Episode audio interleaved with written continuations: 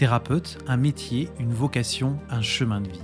Bienvenue dans ce podcast qui s'intéresse à tous ceux qui consacrent leur vie à prendre soin de celle des autres. Je m'appelle Julien Bess et je vous propose de venir avec moi découvrir ces personnes d'exception qui ont toutes choisi de faire de la thérapie leur art pour le mettre au service de celles et ceux qui le désirent. Nous nous intéressons évidemment à la thérapie et à tout ce qui peut nous aider à prendre soin de nos relations et de nous-mêmes.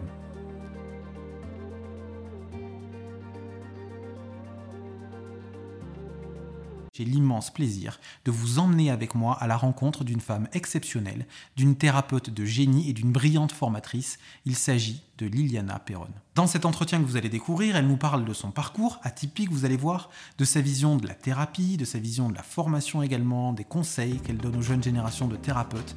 Vous allez vraiment découvrir cette femme extraordinaire qui personnellement m'a beaucoup influencé dans ma manière de voir la thérapie et dans ma manière de l'exercer. Et je ne vous fais pas plus attendre pour découvrir Liliana Perron, que je vais laisser tout de suite se présenter.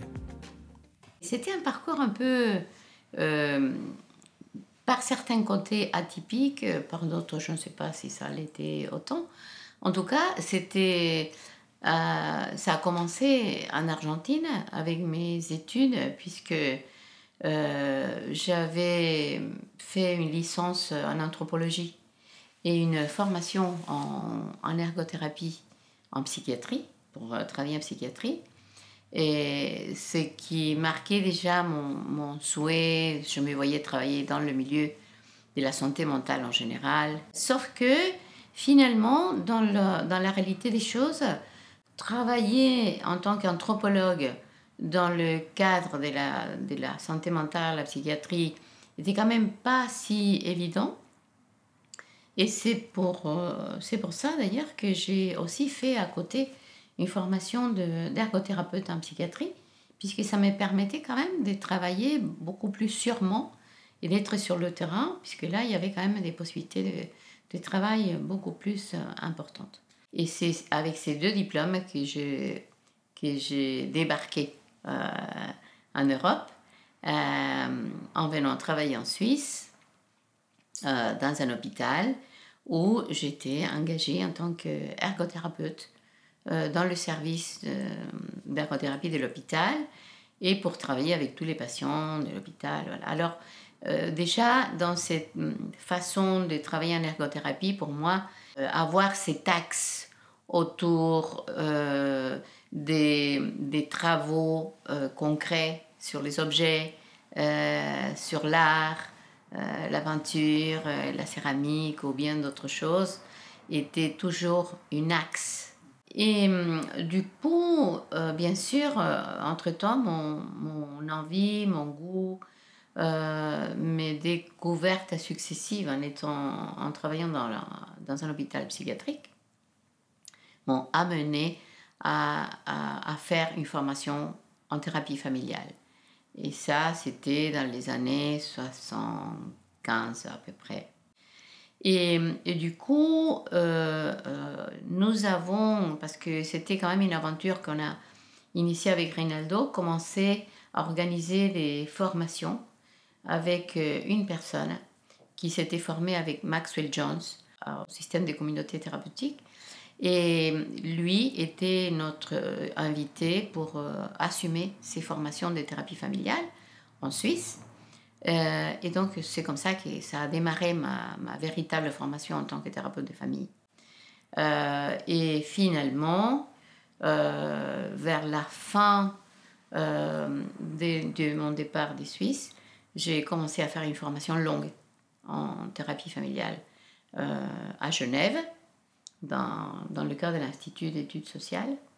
Et déjà, on partait de la Suisse, le premier pays dans lequel on a vécu quatre ans.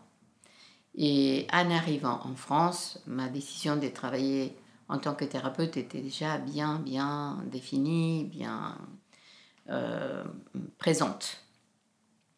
Alors, il y avait euh, toute une série, bien sûr, dans l'installation des, des pays qui ne sont pas les pays d'origine, euh, se posent toujours les problèmes des révalidations des diplômes, les diplômes qui sont possibles, les diplômes qui sont acceptables, les diplômes qui ne servent pas, etc. Et du coup, je me suis trouvée devant la situation où j'avais un peu la, j'avais la formation pour travailler en tant que thérapeute des familles, mais je n'avais pas les diplômes nécessaires pour être euh, euh, dans le cadre, travailler dans le cadre d'une institution, euh, pour me permettre de travailler dans le type de travail que j'ai l'impression que je voulais faire. Et c'est comme ça que j'ai décidé de faire des études en, psychologie. Donc mes études en psychologie, je les ai faites à Lyon, à Lyon 2. et hum, c'était déjà dans les années 4 80, à peu près 78, 80, je me souviens même plus avec précision. Euh, et, donc, du coup, c'est ces diplômes dont je suis ravie d'avoir euh, fait.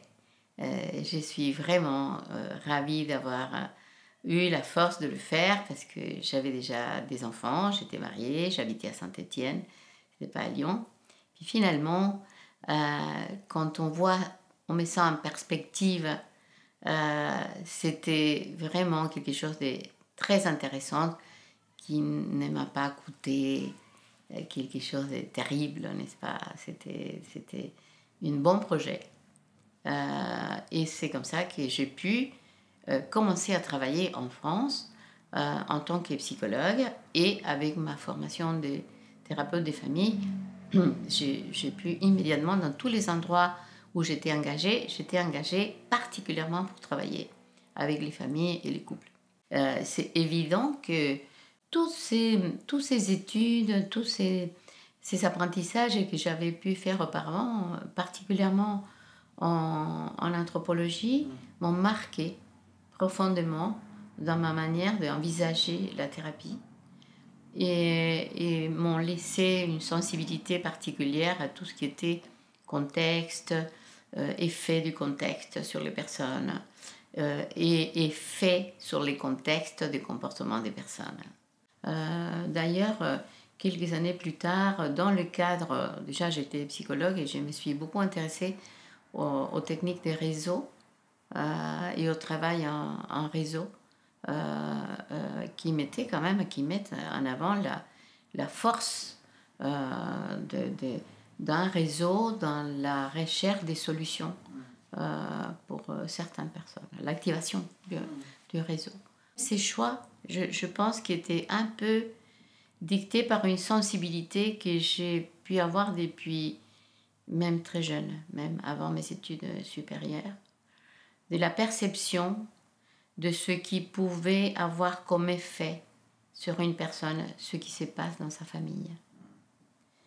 Et une notion que apparaissait dans mon, mon esprit euh, quand j'étais enfant, déjà, qui était à certains moments de ma vie de me dire des choses comme s'il y avait quelqu'un qui pouvait nous recevoir en tant que famille, euh, mes parents, nous-mêmes, mes frères, mes sœurs, pour euh, traiter, pour nous aider à, parler des choses qui se passent dans notre famille, euh, ça serait fantastique. C'était, c'était des idées en tant qu'enfant, en tant qu'adolescente. Et je retrouve quand même, dans mes réflexions, dans mes associations, dans mes préoccupations, tous ces éléments-là, voilà, qui viennent certains de très loin et d'autres qui viennent euh, à partir des découvertes que j'ai faites, mais bien plus tard, comme c'est une sensibilité particulière à tout ce qui est narrative, tout ce qui est la façon dont les personnes parlent euh, de leurs problèmes, de leur manière de voir les choses, et de quelle façon le langage euh, est vraiment en même temps le résultat d'une façon de voir les choses, de vivre les choses, d'expérimenter ce qui se passe, et en même temps la façon de parler a une influence euh, très importante, euh, fondamentale sur la construction de la réalité. Donc ça, c'est des choses que j'ai découvertes euh, un peu en flou, on va dire, autour des années 82, 83. Et puis, à partir de 84, 85, où nous avons commencé à travailler beaucoup avec Carlos Esluz, qui, qui est une, un thérapeute remarquable et qui est devenu aussi un grand ami. Euh, avec lui, j'ai découvert de façon plus, plus approfondie euh, cette manière d'envisager les choses et donc les théories narratives des, des White.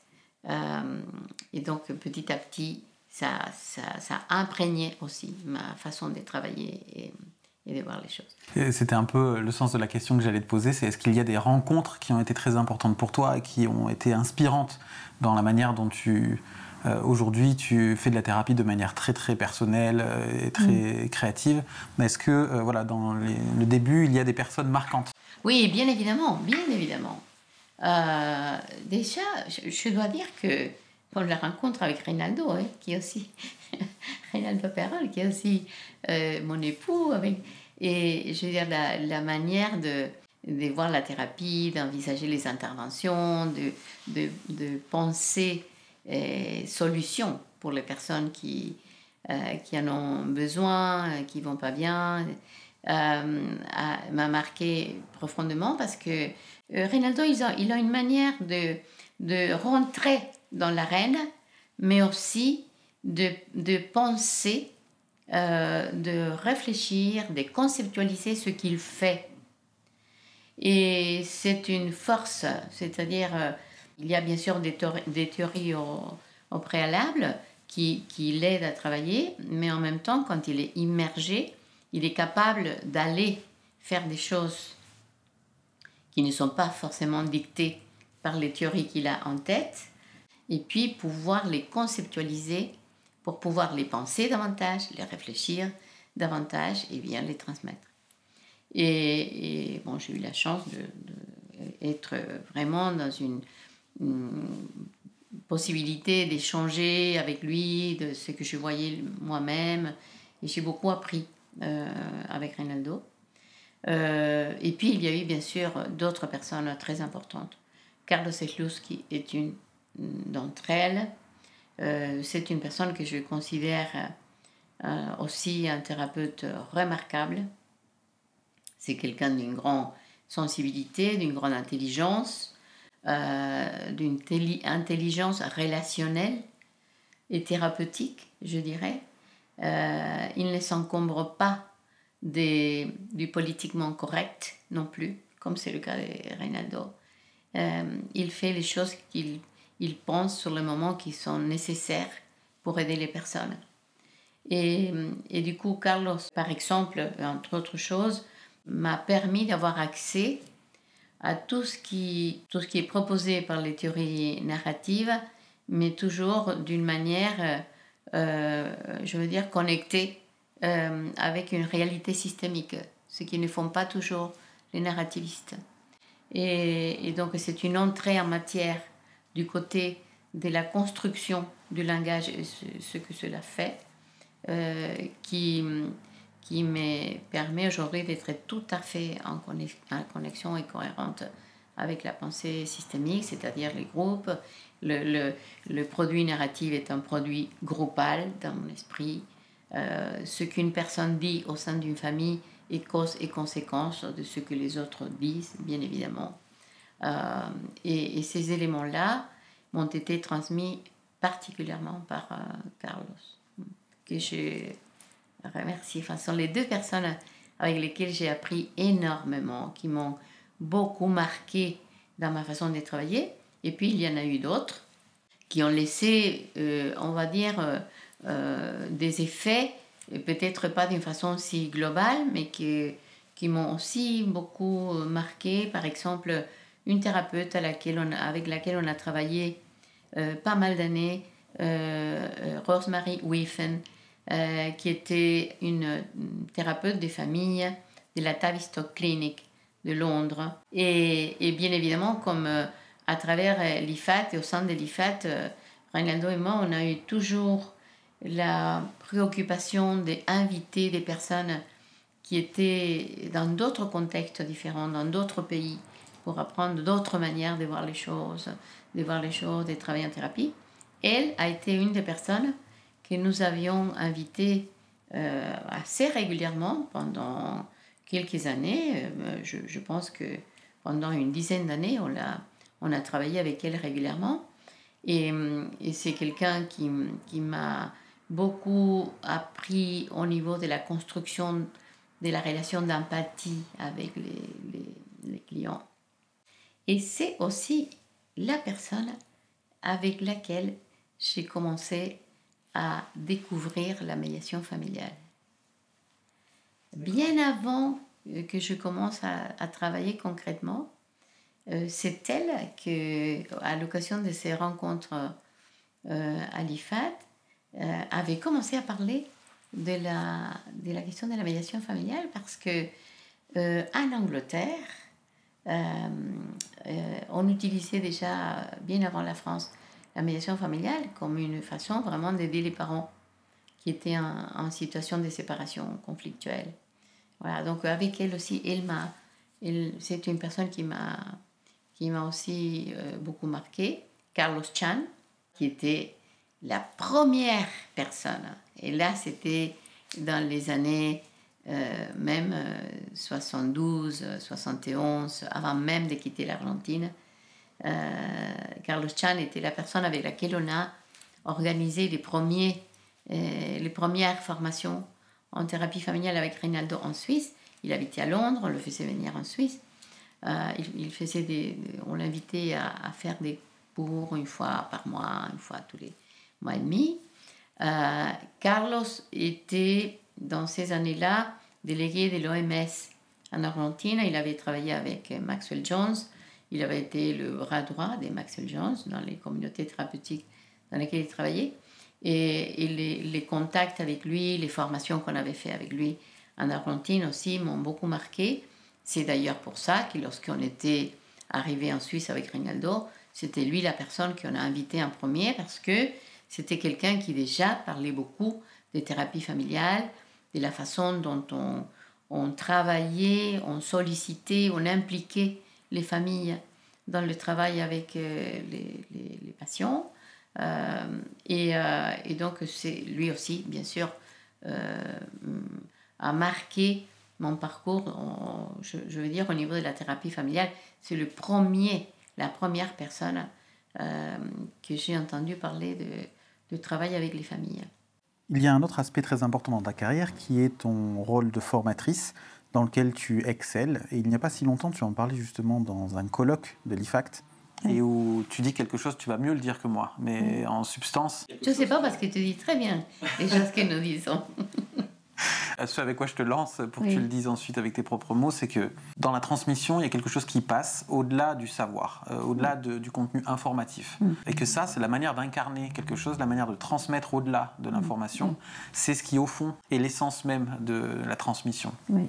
Et ça, euh, quand tu l'as dit, j'ai trouvé ça tellement vrai parce que c'est exactement ce que j'ai vécu les premières fois où je t'ai rencontré en tant que formatrice. Mm -hmm. L'impression que quelque chose passait au-delà du contenu mmh. informatif. Et ça, c'est vraiment un art dans lequel tu excelles et c'est vraiment impressionnant de te voir l'exercer.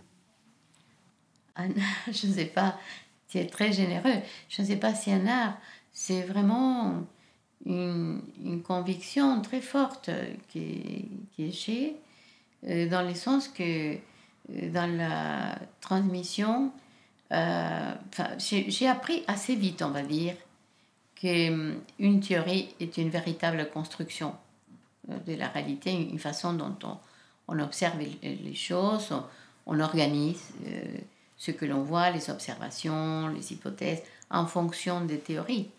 Mais la théorie n'est pas la vérité, la grande vérité, grand V.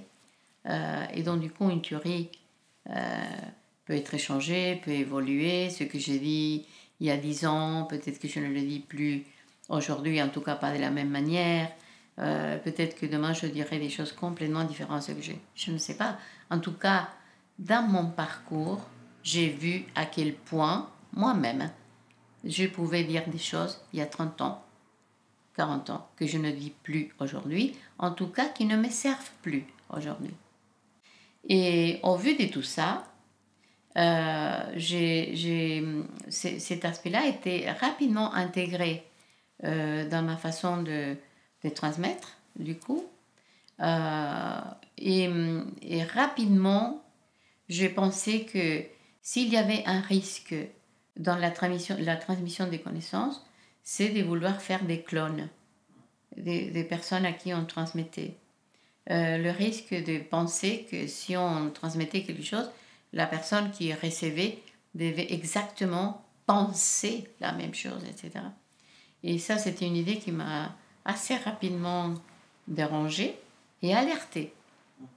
Par contre, ce que je me dis, c'est si quelqu'un veut apprendre comment je travaille, euh, les, les, les idées, les concepts qui m'aident à moi à travailler et qu'il vient chercher ça, il faut que je puisse les lui transmettre les plus clairement possible et il faut qu'il puisse m'envoyer l'information qu'il a bien compris ce que je lui ai expliqué. Mais non pas parce que c'est la vérité, sinon que parce qu'il vient chercher ce que je fais.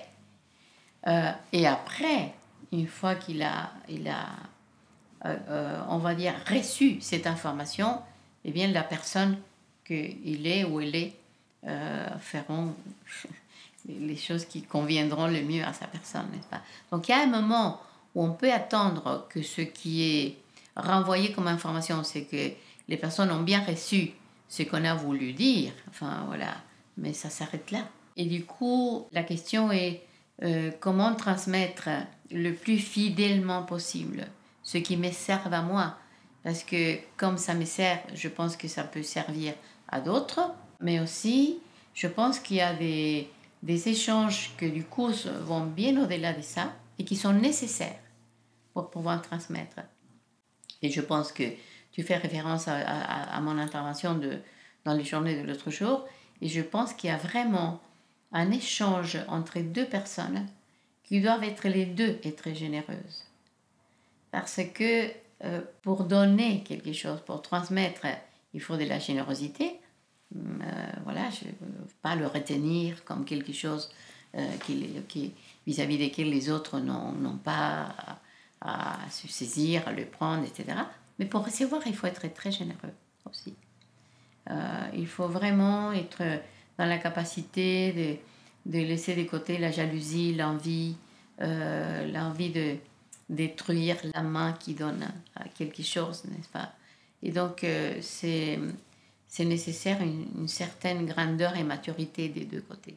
On le voit, je, vais te dire, Julien, qu'on on le voit dans, dans les formations, euh, quand on est en situation de transmission, les personnes qui apprennent le plus sont les plus généreux. Et ceux qui sont vraiment dans la disponibilité de recevoir ce qu'on les donne, euh, sans, sans attaquer pas sans critiquer, attention, hein, sans critiquer ou sans contester ou sans argumenter d'autres choses. Sinon, sans s'attaquer, ce sont les personnes, on les voit, qui sont ceux qui apprennent plus vite, y compris pour euh, s'en saisir et faire différemment par la suite. C'est très fort, ça. Et, évidemment, après, euh, il y a d'autres choses que l'on transmet qui sont plus fondamentales. et je pense que la question de l'éthique est fondamentale. Et on ne la nomme pas tout le temps, mais elle est présente tout le temps. Enfin, la question de l'envie, de, de, de, la, de la capacité de créer une relation d'empathie, euh, la capacité de travailler dans le, dans l'objectif de travailler dans l'intérêt de l'autre et pas dans l'intérêt de soi. Enfin, ce sont, sont toutes des choses que j'espère, enfin, que je, je, je, pense que sont importantes de, transmettre. C'est là où je reviens à ma, à la question de ne pas cloner, sinon créer euh, la possibilité qu'une personne se saisisse euh, d'un outil finalement, enfin, qui doit servir à lui, mais pour aider d'autres personnes. Et avec, les, j'imagine, le nombre de personnes que tu, as, que tu as formées, je pense qu'il y a un peu de toi maintenant dans plein, plein d'endroits en France et dans le monde entier. Il et ça, sans fausse enfin, modestie, mais il y a aussi un peu de ces personnes à moi, parce que figure-toi que au fil des années, euh, de, de, rencontrer toutes ces personnes, et toutes ces personnes qui sont venues euh, vraiment généreusement accepter que on, on parle de notre façon de, travailler, on laissait aussi beaucoup de moi. Tu, tu parlais tout à l'heure des, personnes, des professionnels, des collègues qui ont laissé des traces en moi. Eh bien, il y a beaucoup d'élèves qui ont laissé des traces en moi et qui m'ont aidé vraiment à grandir. Beaucoup. La liste est très longue. Euh, je vais te poser la même question que j'ai posée à Reynaldo. Quels sont les trois conseils que tu pourrais donner aux jeunes thérapeutes, ou en tout cas à toutes les personnes qui souhaiteraient euh, s'engager dans cette voie-là euh, voilà, Quels sont les conseils que tu pourrais leur donner ou les qualités que tu leur conseillerais de, développer? Mhm.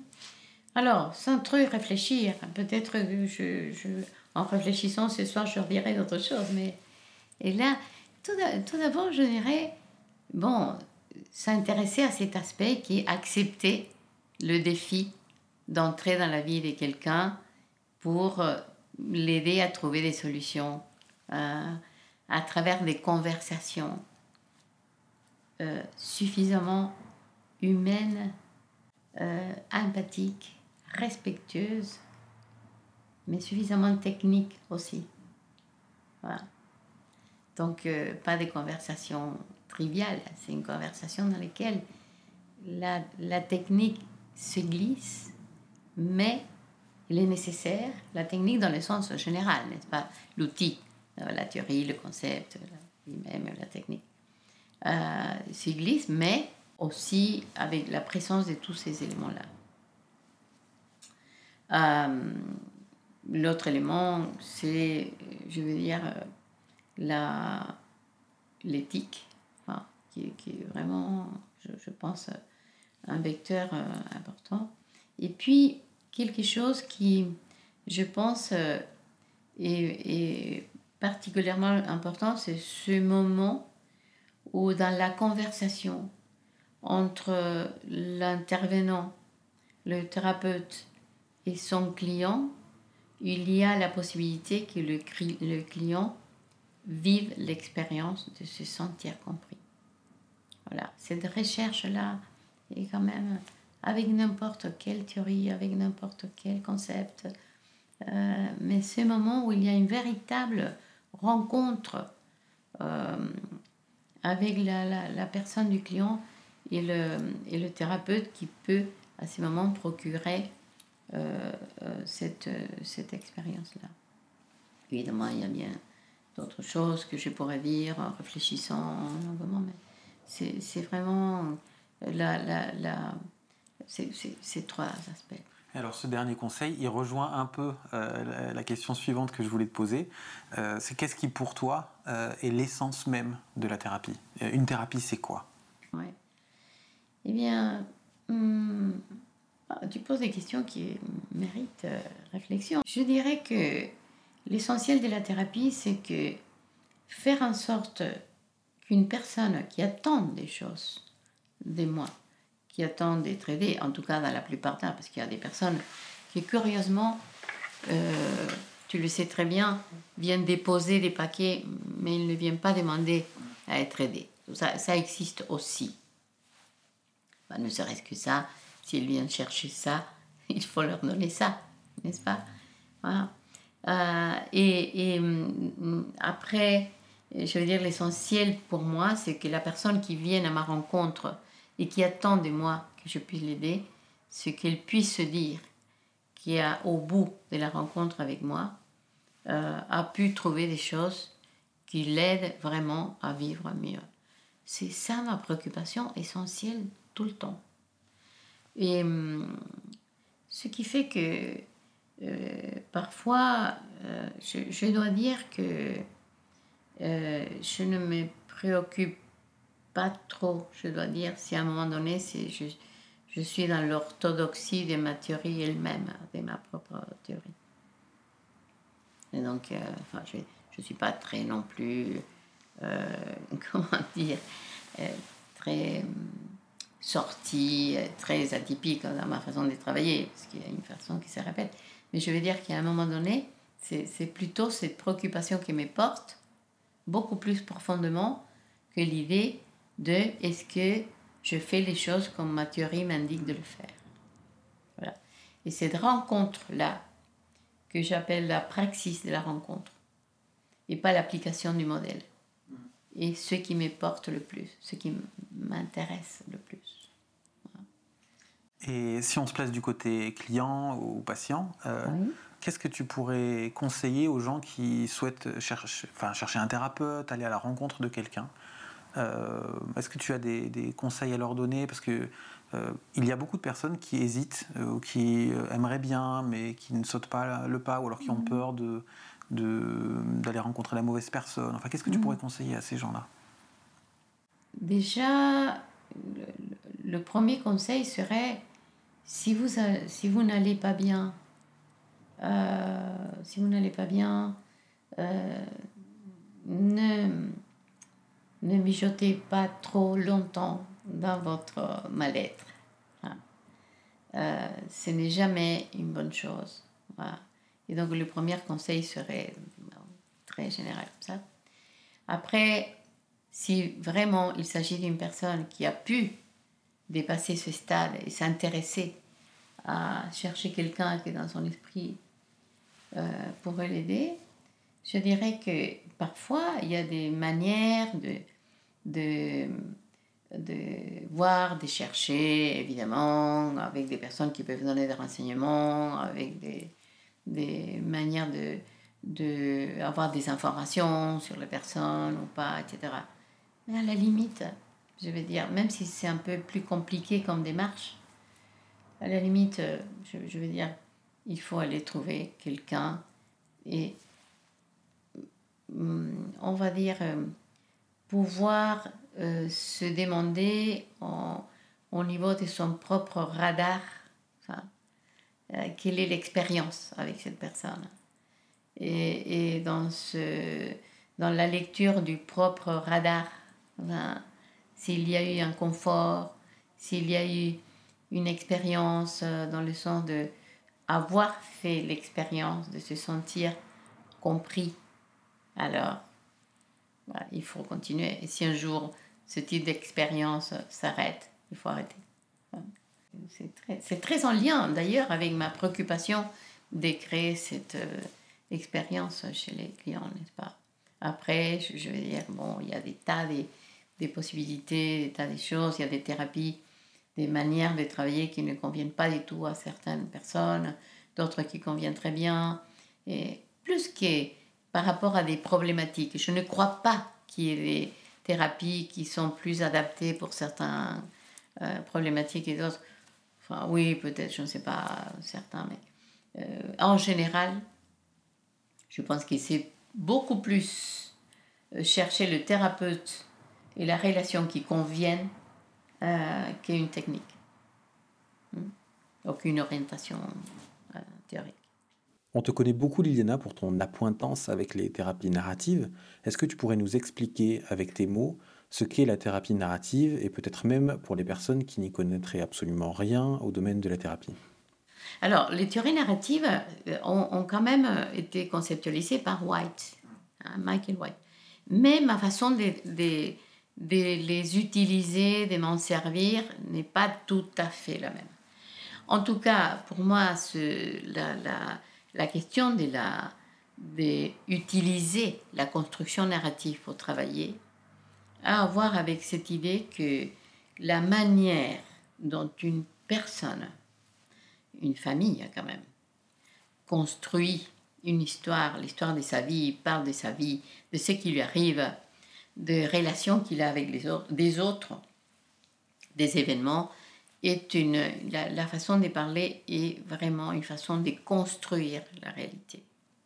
Et du coup, c'est évident que certaines constructions euh, faites euh, par certaines personnes amène en soi la possibilité de construire des problèmes. Et du coup, l'idée de déconstruire les problèmes aussi à travers une déconstruction narrative me paraît fondamentale. Après, c'est beaucoup plus complexe que ça, bien plus compliqué que ça.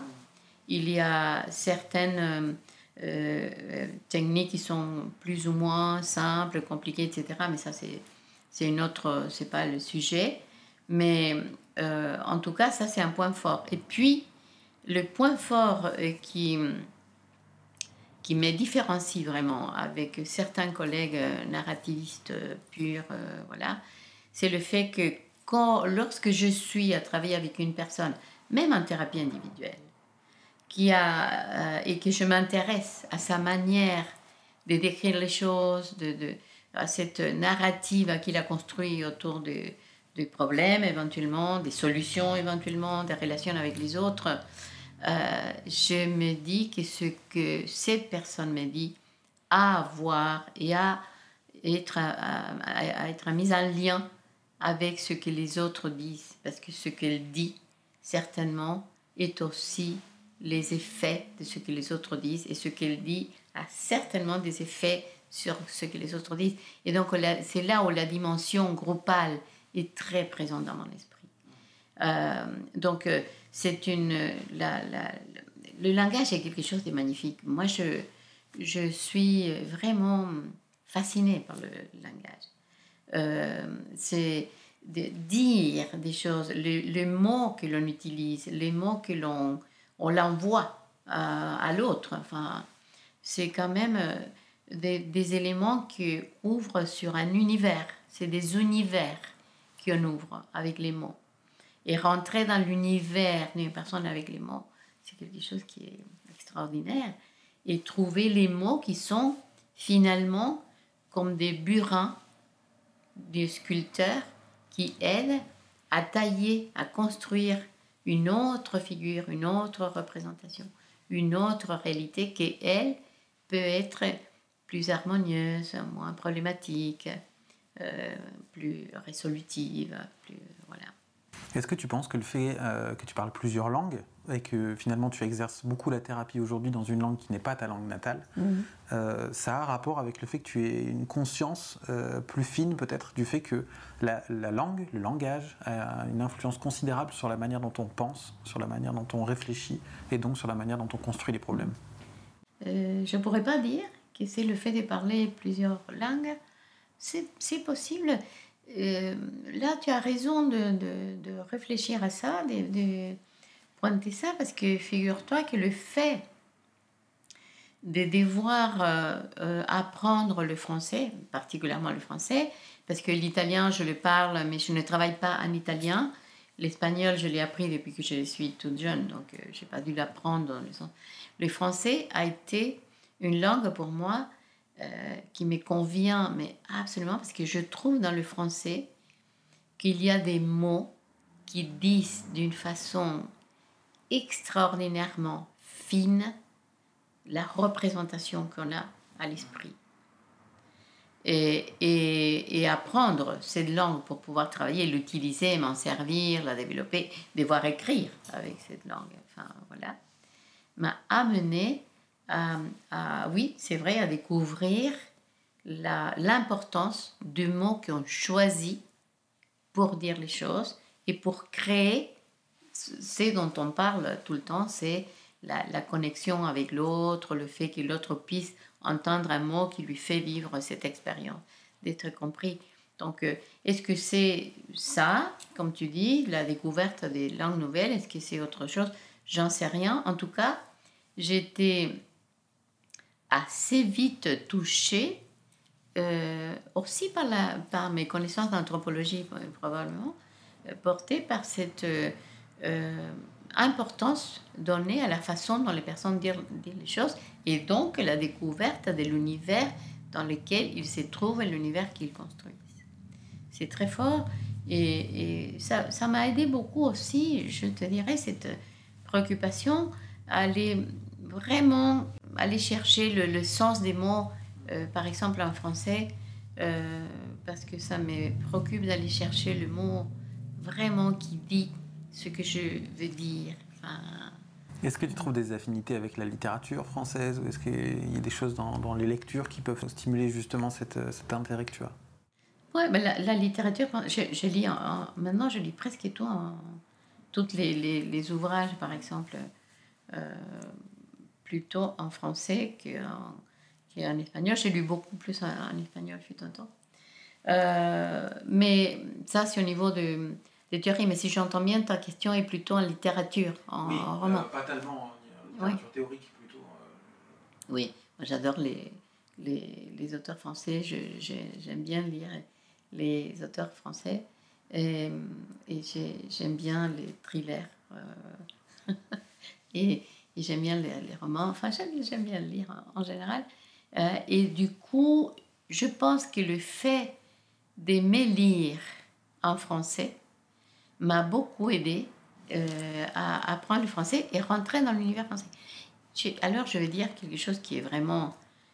Ça, peut paraître un peu simplé, mais figure-toi qu'en arrivant dans, le, dans l'univers où on, utilisait le français pour euh, échanger, pour se comprendre, euh, le fait de lire toutes les BD en langue française au départ m'ont beaucoup aidé, non pas seulement à affiner certains mots des français, mais à rentrer dans l'univers euh, français, du monde de la langue française. Donc euh, tout est, oui, c'est des choses qui m'ont marqué en effet. Et si tu donnais des conseils de lecture, est-ce qu'il y a des, livres, pas forcément des ouvrages théoriques d'ailleurs, ça peut en être, mais ça peut être autre chose, des choses qui t'ont marqué, euh, des, livres qui t'ont marqué à la lecture? Alors, dans le, dans le sens théorique, il y a, y a des livres qui m'ont marqué tous les ouvrages du départ, si tu veux, de la, de la, des théories autour de la thérapie familiale. Minuchin, Haley m'a beaucoup marqué.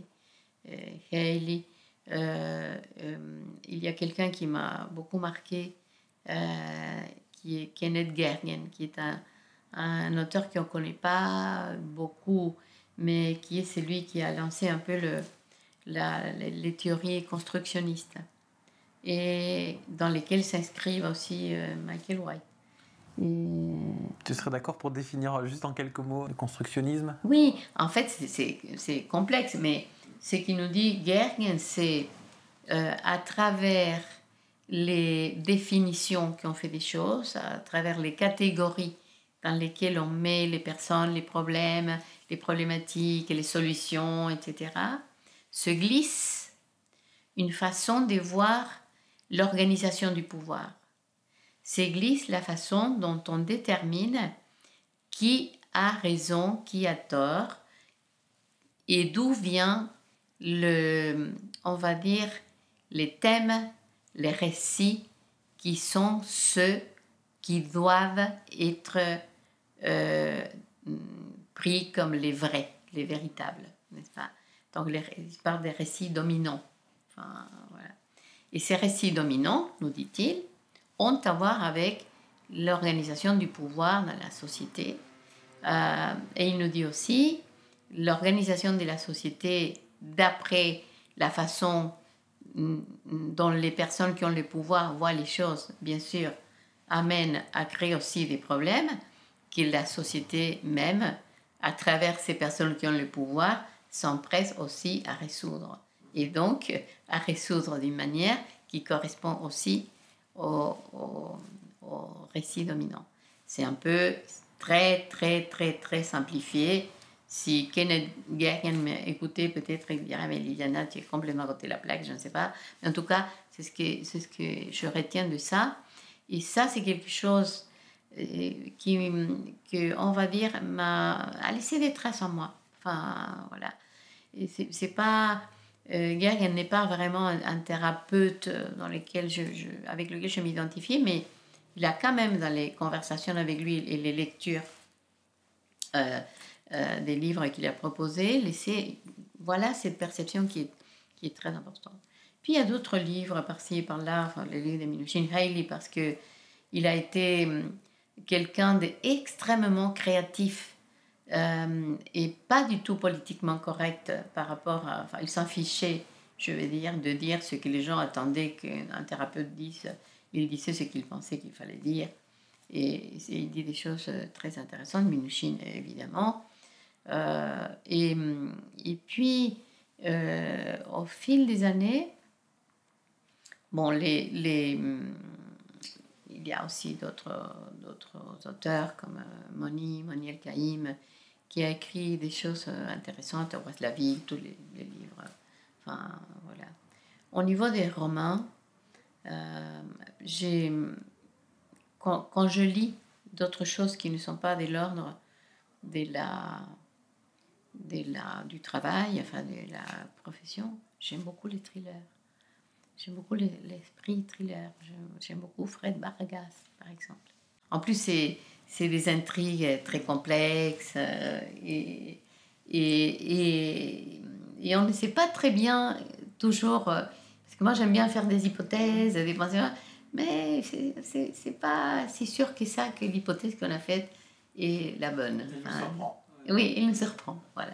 Si tu avais une, euh, tu connais le film Retour vers le futur de Steven Spielberg. Euh, si tu avais une machine à voyager dans le temps, euh, est-ce qu'il y a des périodes de ta vie dans lesquelles tu aimerais aller faire un tour Autre chose, c'est donc il y a deux questions en une. Hein. La deuxième, est-ce que si tu pouvais monter dans cette machine et remonter et aller voir toi quand tu étais plus jeune, est-ce que tu, aimerais te donner un conseil? Je sais pas quand tu avais 20 ans, quand tu avais 15 ans. Mm-hmm. Bon, deux questions très consistantes. à la première question, si je suis, en, revoyant mon histoire, s'il y a des périodes qui sont plus propices pour moi à la nostalgie, euh, je suis pas très branchée nostalgie, moi. C'est pas ce qui me ce qui me marque le plus.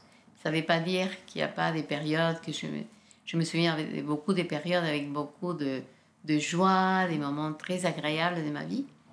Mais ça ne me rend pas nostalgique dans le sens de me dire je voudrais revenir en arrière pour les revivre.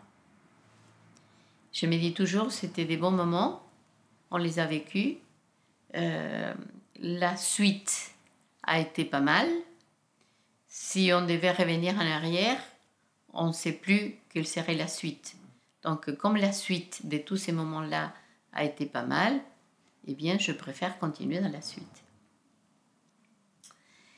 S'il y avait quand même des moments lesquels je, me rappelle avec beaucoup de joie, la rencontre avec Reynaldo, bien sûr, qui a changé ma vie, et c'est une rencontre qui s'est faite un peu par les hasards de la vie. Enfin, voilà, puisque j'étais sur le point de me marier avec une autre personne et c'est tout laissé tomber pour, pour euh, construire cette relation avec Ronaldo. C'était quelque chose de merveilleux qui m'est arrivé.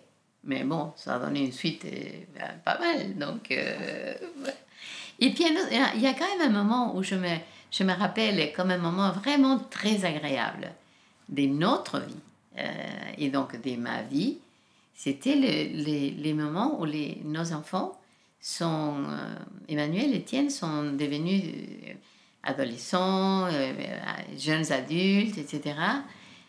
ils avaient une, une vie sociale assez riche et ils ont été toujours très généreux par rapport à nous dans ce sens que les, amis venaient à la maison et, nous avions une place auprès des amis, etc. Ils aimaient bien sûr euh, organiser des fêtes, des réunions, etc. Et toutes ces périodes où les, tous les amis des enfants venaient à la maison, euh, ils se réunissaient, ils rigolaient, ils faisaient la fête. Et, parfois, on, on, avait une place pour bavarder un peu avec eux. Enfin, voilà. C'était une époque euh, très, très agréable. Je, me rappelle d'être une époque très agréable de notre vie et je me rappelle avec euh, beaucoup d'émotions.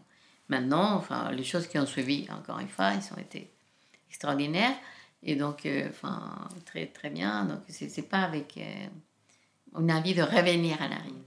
Voilà. Un conseil, à une époque de ma vie, euh, du, du, regard de maintenant, mais maintenant j'ai quand même 75 ans. Et donc, euh, bon, il y a beaucoup de choses que j'ai apprises, euh, qui assez à, l'époque des 19 ans, 20 ans, 21 ans, 14 ans, je n'avais pas évidemment pas appris. Je lui dirais calme-toi un peu. Hein. Calme-toi. Parce que j'étais un peu on va dire, euh, euh, euh, comment dire ça? Expansive. Après coup, maintenant que j'ai, après que je suis devenue mère, grand-mère, thérapeute, etc., je, pense un peu à mon père, qui était quelqu'un de très très cadrant, très dans, le, dans ce que l'idée de ce qu'une famille doit être, qu'une jeune fille doit être, ne doit pas être, faire, ne pas faire, etc. Très traditionnel, etc. Qui était un peu, euh, on va dire, euh, très cadrant avec moi et, et, que je vivais ça un peu. Voilà. Je, je, je repense à lui, je me dis que quand même il avait raison de me cadrer un peu parce qu'en me voyant, j'étais un peu débordante. Enfin, dans tous les. et, donc, et moi, je, je me dirais, ça, calme-toi un peu, recentre-toi un peu, voilà. Et voilà, je ne sais pas si je me dirais d'autre chose, mais ça, oui. Est-ce qu'il y a, Liliana, euh, pour terminer, euh, est-ce que tu pourrais nous dire quelles sont les réussites dont tu es la plus fière et les échecs qui ont été les plus formateurs? Au niveau professionnel. Parce que. au niveau personnel, si tu veux. au niveau personnel, mes enfants. Hmm, ouais. Mes enfants et la relation que j'ai construite avec euh, Rinaldo. Euh, c'est vraiment, je crois que ça, c'est l'essentiel de ma vie. Si on va du côté professionnel, euh, fier, je ne sais pas si je parlerai des fiertés là, mais qui me donnent beaucoup de satisfaction, on va dire.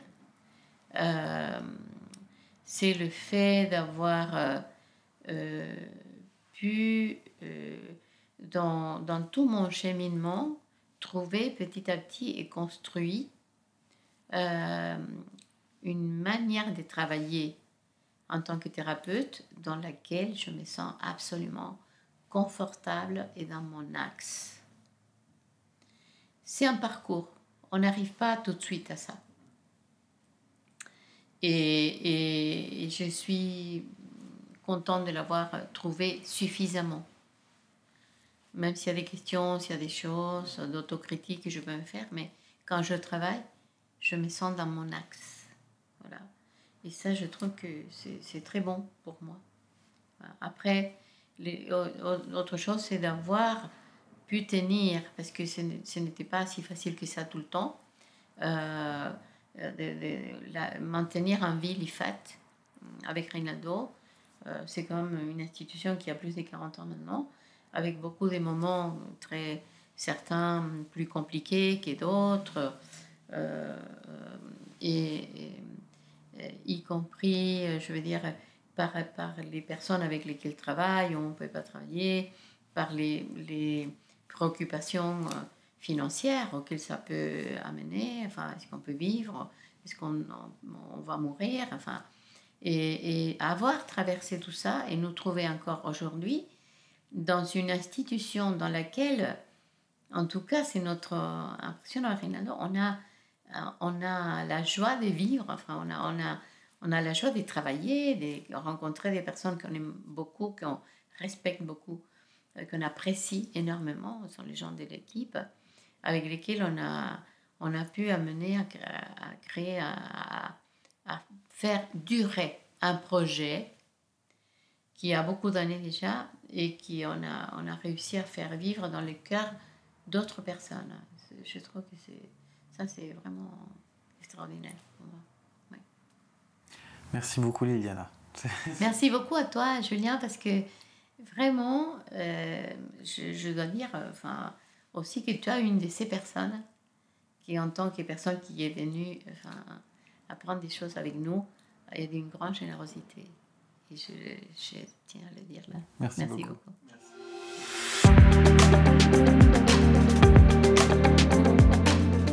Voilà, c'est déjà la fin de cet entretien. Je ressens une énorme gratitude d'avoir pu partager ce moment privilégié avec elle. En ce qui me concerne, je vous donne rendez-vous très bientôt et en attendant, prenez bien soin de vous.